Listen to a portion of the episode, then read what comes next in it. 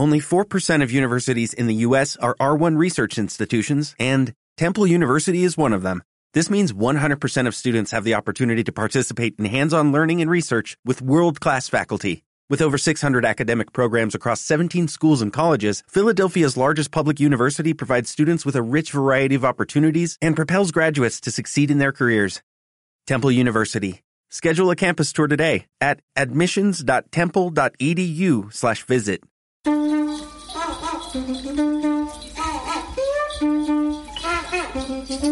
Hola a todos. Estoy, estoy, estoy con una primicia. Bueno, ya sé por qué Chacal es Chacal.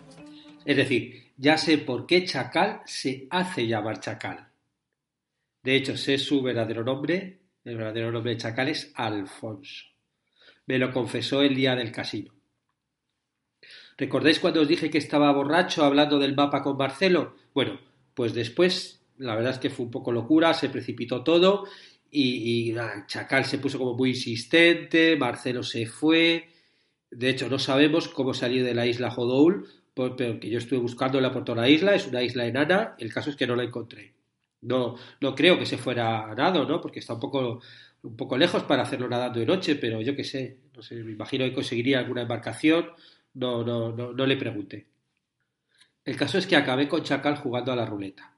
Y ahí llevados un poco los dos por los chupitos de ron, fuimos ganando confianza. No sé, como, que me pilló cariño, ¿no? Yo creo que sería el alcohol, obvio, ¿no? El caso es que después salimos, nos tumbamos en el césped artificial que había en el, el lateral del casino y nos pusimos a mirar las estrellas y bueno, si recordáis, esto es el, el día de la luna roja esta, ¿no? O sea que, que la verdad es que fue una pasada. El caso es que ahí fue donde me contó su historia. Y bueno, yo os la voy a contar más o menos según lo, recuerdo. Chacal, bueno, Alfonso, porque, porque por entonces era Alfonso, era un niño que vivía en Urubá, en el puerto de Turbo.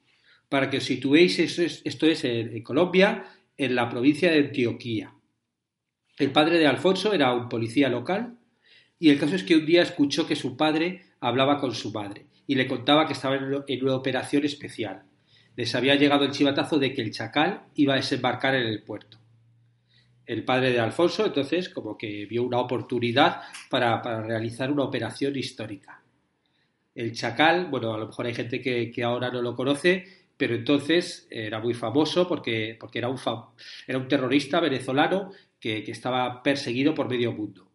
Porque por entonces había protagonizado ya la, toma de la Villa Olímpica en Múnich en 1972, donde asesinó a 11 deportistas israelíes. Bueno, hay, muchas películas eh, que hablan de, Chacal él se llama Ilich Ramírez Sánchez, ¿no? el, chacal. Lo estuve buscando por internet y la verdad es que es una pasada. Fue un miembro del Frente Popular para la Liberación de Palestina y durante muchos años estuvo entre los fugitivos más buscados a nivel internacional. ¿no? Y ahora, bueno, sigue vivo, está, está cumpliendo condena en una cárcel en Francia por, por matar a unos policías. Y como le detuvieron, también es otra, otra aventura. Estaba por lo visto el tío en Sudán y unos policías franceses encubiertos lo secuestraron lo montaron en un avión y lo trasladaron a Francia. Y todo esto lo hicieron obviamente con el consentimiento de, Sudán. Y el, apoyo de Chacal lo, puso el periódico británico de, Guardian después de que fuera encontrado entre sus pertenencias un ejemplar de la novela El Día del Chacal de Frederick Forsyth. ¿Veis? Esto era. Yo sabía que era algo de. Es que estoy mirándolo ahora en la Wikipedia, ¿no? Estoy, sabía que había algo ahí con Frederick Forsyth sobre la novela, pues esto es, ¿no? Que le pillaron al tipo con la novela de, Chacal, que es una novela, yo la leí cuando era adolescente y bueno, me enganchó muchísimo. También hay películas, pero vamos, yo recuerdo incluso haberla releído, ¿no? De, cómo el tipo este va, hasta, que consigue su objetivo, ¿no? De, bueno, no lo consigue, pero bueno, de callo no, no os cuento ningún spoiler.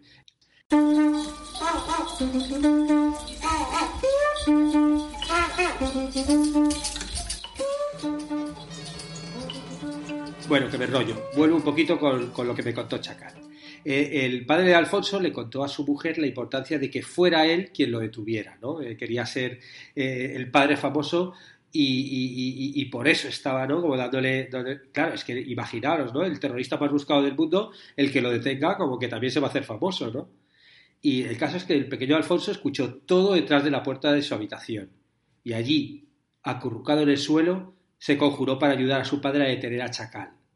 Esa noche, su padre se fue a hacer la guardia frente al buque eh, cargado de banano, donde se supone que estaba Chacal, Chacal según el chivatazo.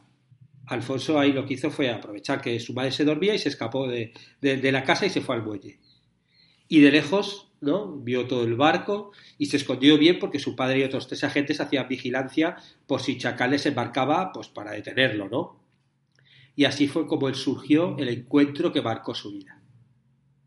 Alfonso estaba escondido tras una caseta cuando un monje apareció detrás de un contenedor. El monje le vio y se acercó. Era un hombre grande, de complexión gruesa. Alfonso le vio llegar y no sabía si salir corriendo o qué hacer pero se quedó quieto. El monje se le acercó, se agachó un poco para estar a su altura y le preguntó por un restaurante.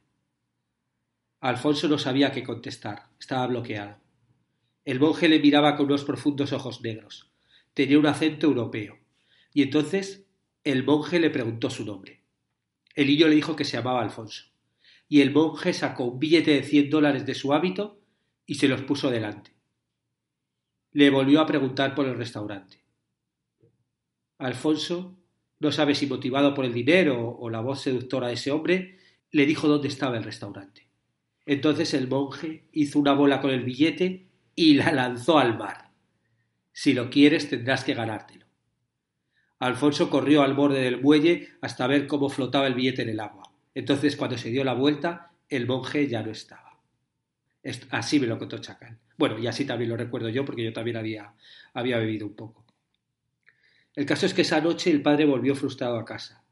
Habían intentado conseguir una lancha y, apoyo de la Armada Nacional para ir al barco ¿no? y detener a Chacal. Pero no lo consiguieron. Y el barco de Chacal partió al día siguiente. Alfonso nunca le dijo a su padre nada del encuentro con el monje para que no le castigase por haberse escapado de casa. Pero sabe que ese monje era Chacal. Según, según me contó esa noche, esa mirada le persiguió durante años. Y una vez, cuando le preguntaron cómo se llamaba, dijo Chacal. Y bueno, poco a poco se fue quedando y ahora la gente ya no se sabe su verdadero nombre.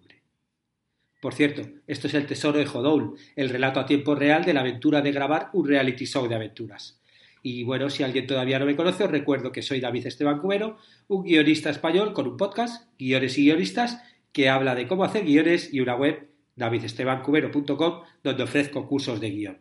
Y os tengo que confesar una cosa. El verdadero nombre de Chacal no es Alfonso.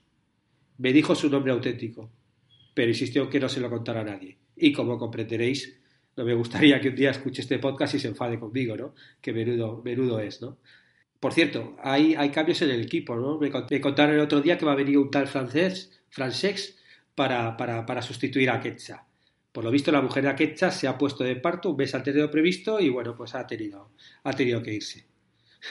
no está mal, ¿no? Volver a casa y encontrarte con un hijo nuevo.